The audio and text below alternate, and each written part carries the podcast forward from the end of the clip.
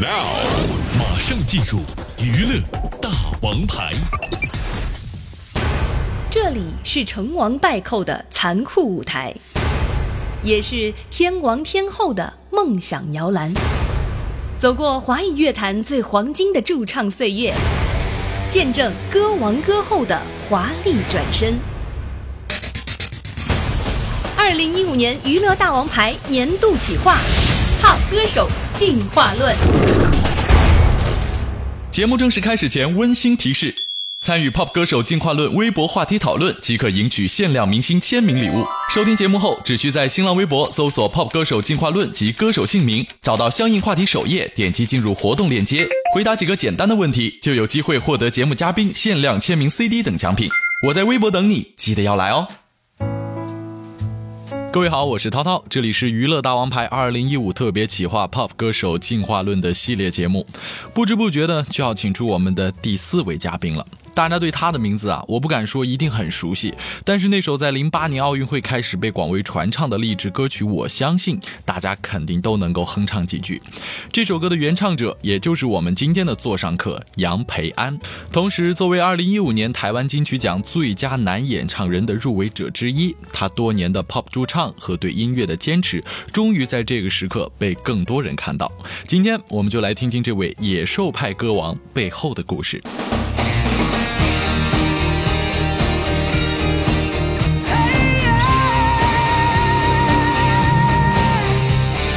一九八八年，十七岁的杨培安加入业余乐团 Dirty Fingers 担任主唱，自此走进了音乐世界的大门。一九九四年，和友人组成 TNT 乐团，开始长达十多年的 Pop 驻唱。二零零五年底签约晴天娱乐，正式成为职业歌手。杨培安拥有跨越三个八度的音域，高音激昂辽阔，一曲我相信把积极向上、永不妥协的拼搏精神带给莘莘学子。而重低音深情款款，沉睡的野兽尽显野兽派歌王多面魅力。台上的他就像浸透水的海绵一样保湿，台下的他沥干台上的一切，继续去吸收更多的养分。他在谦逊好学中延续张雨生的音乐梦想。我相信我就是我，我相信明天，我相信青春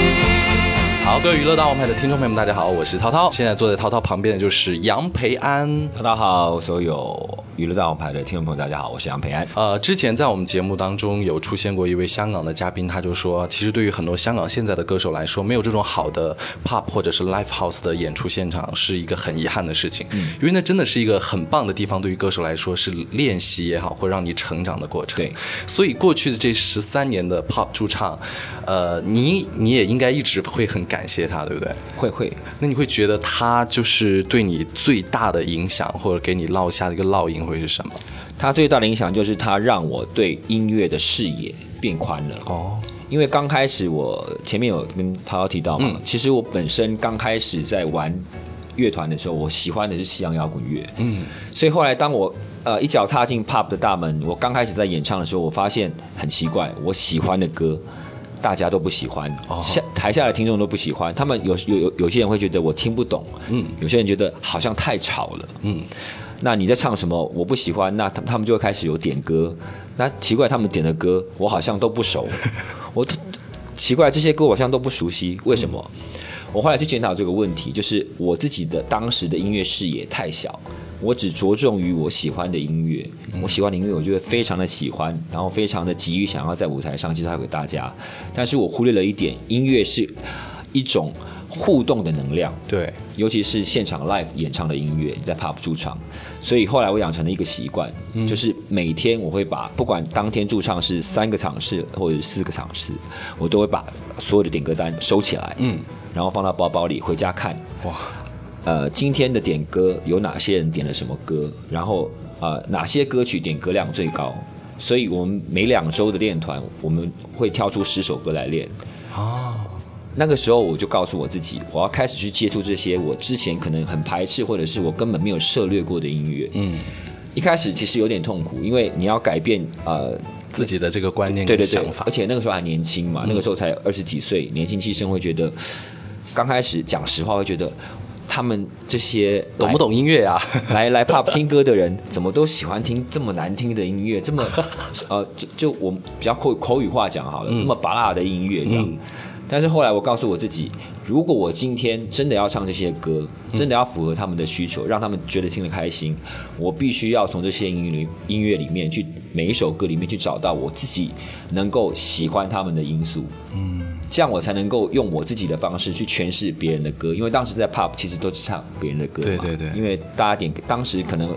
呃哪些歌曲比较比较红、比较火，大家就会点那些歌。嗯，因为这样，我的音乐视野逐渐的打开了，我的耳朵也打开了，所以我尝试了很多不同的曲风，啊，这才让我在 pub 的十三年磨练，能够让我可以呃。我不敢讲轻松驾驭，但是至少对对各类的曲风都稍有涉略，也可以试着去诠释这些歌曲。这听起来好像是一个自我说服的过程。对，就是从最开始，我想把我喜欢的介绍给你们，但你们不接收，好吧？那我要慢慢去接收你们喜欢的，而且要说服自己，你们为什么喜欢，让我自己再去喜欢。对，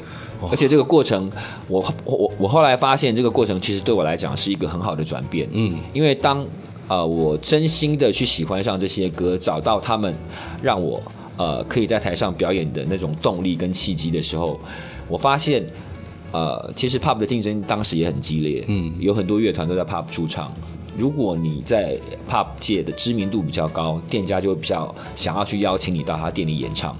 那我有发现，呃，同时间可能，譬如说，举例来讲，动力火车发片了，他可能有一些歌曲很红火，譬如说他第一张专辑的《无情的情书》，嗯。那因为我本身的音域就比较高，对，那很多人就会呃喜欢点这首歌，但是不见得每一个主唱在 pub 驻唱啊、呃演演唱的乐团的主唱都能够唱这些歌。嗯，那我唱的时候，就会有很多人想要去听这首歌。我们来安排一首歌啊，送给现场喜欢听高音的朋友，《无情的情书》，谢谢。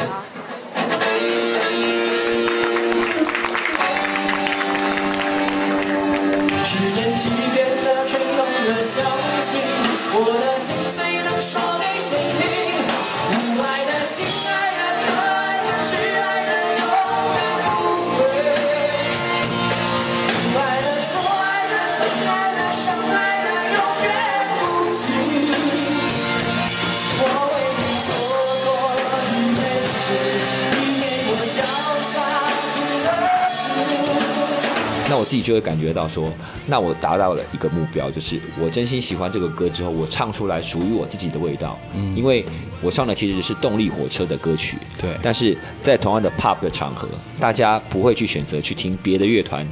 翻唱动力火车的歌，他会选择我驻唱的时间点来听我唱动力火车的歌曲。嗯，那慢慢的我就发现，当我开始满足所有到 pop 的人的他们的一些点歌上的要求之后，我就可以在我演唱的每一个时段，可能是四四十五分钟或者是五十分钟不等，我就可以把它精心的安排。嗯，我可能有三分之二的时间安排你们喜欢的歌，那剩下三分之一的时间，我就有机会去把我喜欢的歌介绍给你们。啊，当初其实我印象很深，有一个例子，就是有一首啊、西洋歌曲，它是呃英国歌手 Seal 所唱的《Kiss from a Rose》。嗯，那首歌其实当时呃很少人听过。那因为我后来涉猎音乐比较多的关系，我去买了他的专辑，我非常喜欢这首歌。我练的这首歌，刚开始在 pop 唱的时候完全没有反应，而且这首歌给我当时的团员，我的老战友，我的团我的团叫 TNT 黄色、黄色炸药，给他们很大的一一个压力，就是因为这首歌的和声很多，他们平常是不开口的，结果到到最后每个人都得要和声，嗯，但是半年之后，这首歌在全美 MTV 音乐大奖大获全胜。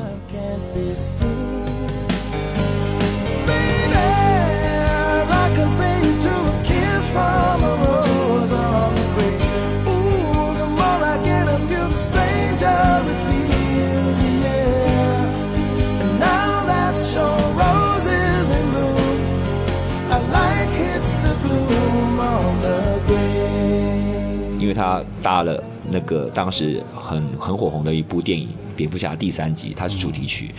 所以我突然会发现，有些时候，当你把你的心打开之后，后面发生的事情，很多事都是你意想不到的。包括我后来，我都已经放弃 pop 驻唱的工作，我想说这辈子大概就是这样过了吧，就是，呃。唱歌就是一个让自己很开心的兴趣而已，结果突然天上掉下一个机会，让我有幸能够在零六年的时候，在我将近快三十六岁的时候可以发片。我觉得这些都是有迹可循，而且算是老天爷对我很幸运的安排。小小的小孩，今天有没有哭？是否朋友都已经离去，留下了带不走的孤独？漂亮的小孩，今天有没有哭？是否弄脏了美丽的衣服，却找不到别人倾诉？聪明的小孩，今天有没有哭？是否遗失了心爱的礼物，在风中寻找，从清晨到日暮。我亲爱的小孩，为什么你不让我看清楚？是否让风吹熄了蜡烛，在黑暗中独自漫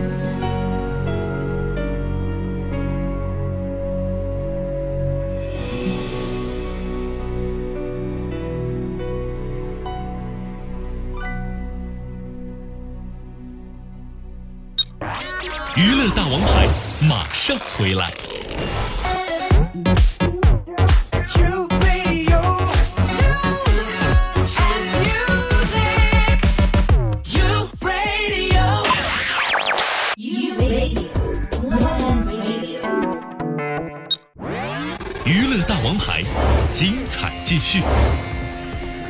张雨生，大海，谢谢。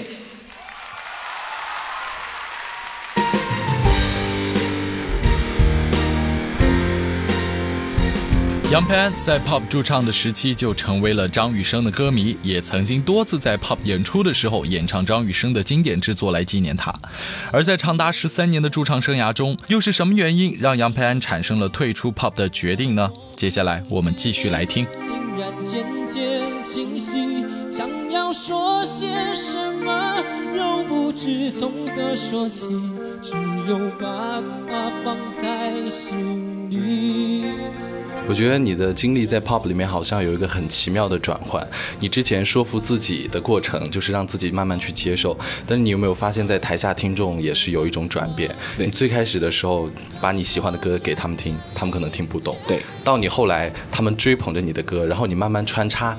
你你刚刚说的那首歌，你喜欢的，在三分之一的表演里面，他们也就喜欢了。对，我觉得很奇妙的一个转换。对，所以在这个过程里面，其实呃会会有很多很多的呃让自己觉得很感动的地方，因为有些时候呃你会因为呃一些情绪上的变化，或者是一些现场的状况在 pop，你可能会受到一些影响，但是。当我放弃啊、呃决定放弃驻唱的呃那一刻的时候，我的最后一场演唱，我本来是不想去面对他的，因为我很怕面对那种就是告别离别那种对。对对对对，所以我我那天其实有三个 set 的演出，我前两个 set 是请我的我当时的学生去帮我带，嗯，但是后来他打电话来跟我讲说，不行，最后一场你一定要来，因为所有的人都想要听你唱。我永远都忘不了那个时刻，那一天没有人点歌，那我最后一次驻唱的那家 pub 是爆满的，嗯，所有人都跟我讲，接下来的时间你想唱什么你就唱什么，哇。那我就会觉得，那我这十二三年在 pub 的耕耘跟努力，或者是像刚刚跟涛涛还有所有听众朋友分享的这些转变，我觉得值了，我觉得值了。我觉得这也好像就把我们下一个问题带出来了。本来还想说你在 pop 驻唱最难忘的一件事是什么？就是这一刻。对，就是那个时候是已经要就是告诉大家，就说这可能是我驻唱的最后一场了嘛。对对对，而且也也已经事先告诉大家说我那场不会不会出现。但是他们还是要去，对对对对对，都已经告诉大家是最后一场了，你自己又不去，对，怎么可以这样呢？没有，因为其实自己有时候，我觉得可能是个性的关系吧，因为我是双子座 A B 型，我自己常常会跟自己就是天人交战，嗯，所以当我接到电话的那一刻，我觉得我还是要去真正的去面对这一刻，因为我很怕说再再见这样一件事情，嗯，因为。那个时候其实心情是是很复杂的，嗯，我非常非常热爱唱歌，嗯，但是我后来决定要放弃唱歌，是因为我发现整个 pop 的环境，当时在台湾 pop 驻唱的环境在改变，有很多人越来越不重视呃舞台上的表演者，嗯，那可能他们来 pub 只是为了喝酒玩乐或者是一个小，然后你只是个伴随，对，那在这样的状况下，自己就会觉得，呃，想要唱歌的那种心情，每次在台上的时候，都会去想起我当初被啊十七岁被老爹邀请加入乐团的时候那种兴奋感。我觉得离那那样喜欢唱歌的那种心境已经非常非常遥远了，理想跟现实好像真的差距很大。那那一刻，其实我真的是呃非常的灰心，我觉得。我的理想应该不会再实现了，不要不要说发片了，继续在 pub 驻唱，继续让大家去听好歌的这样的一个动力几乎都快没有了，所以才下了那样的决定。这条路却难走，我看遍这人间坎坷辛苦，我还有多少爱，我还有多少泪，要苍天知道我不认输。感恩的心，感谢有你伴我一生，让我有勇气做我自己。感恩的心，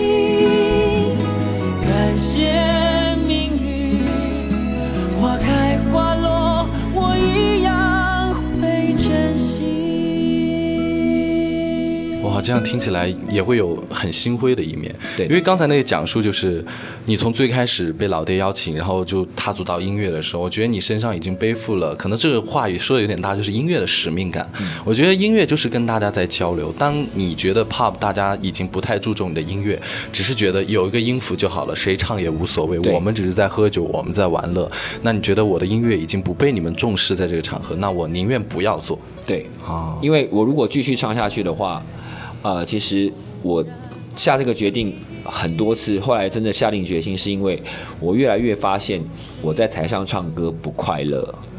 那其实唱歌是本来让我最快乐的一件事情。对，我很怕我之后会讨厌唱歌这样一件事情。嗯那我很难想象我后半辈子怎么过。对，那样很别扭，在舞台上，对对对对还要不停不停的说服自己，但是真的没有办法说过去。对对对，那个时候你说大家已经开始不太就是去 pub 里面就是自己玩自己的，那会不会你觉得就是后面会发生一些比较奇怪的事情有吗？就有人喝醉了，可能就在现场或者怎样怎样？有啊太有些无理的要求。太多啊，无理的要求。譬如说，他明明知道你正在演唱，但是你他你在演唱的过程中，他突然跑到台上来抢麦，对，抢了你的麦，抢你的麦就开始讲话，他要跟着你一起唱什么之类的，什么都有。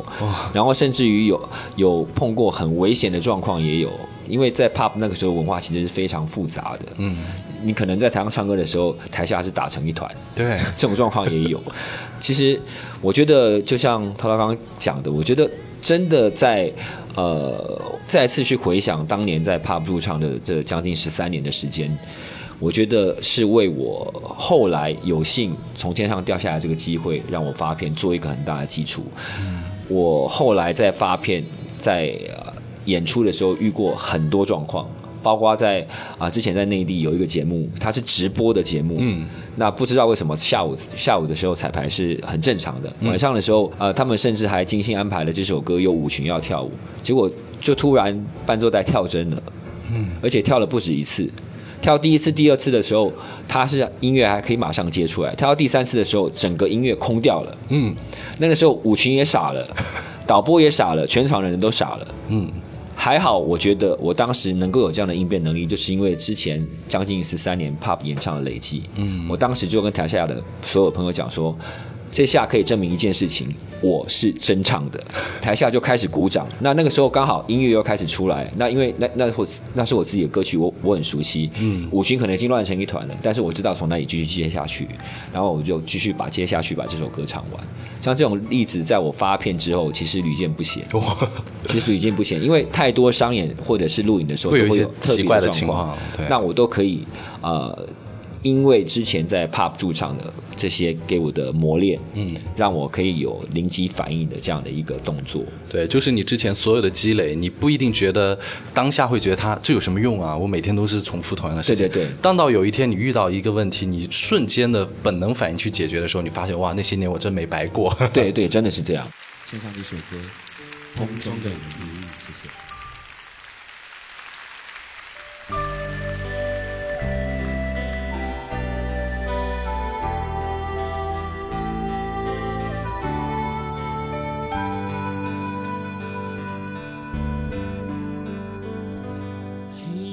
过后，太阳就要升起。暴风雨过后，也就会天晴。当我们一起。手牵手向前，彩虹就在我们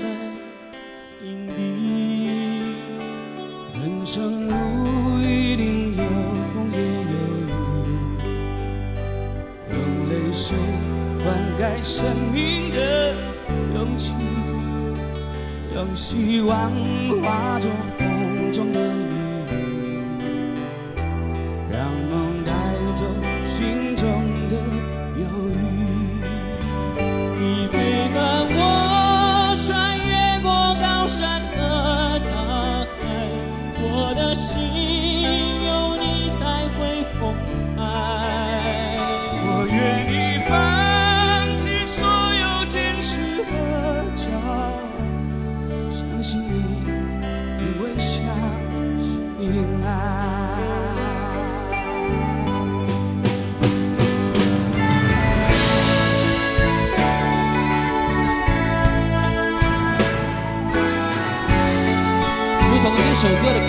所描写的黑夜过后太阳一定会升起。希望大家一切都好珍惜现在珍惜所有。人生路一定有风也有雨用泪水灌溉生命的勇气。你希望化作风中的雨，让梦带走心中的忧郁。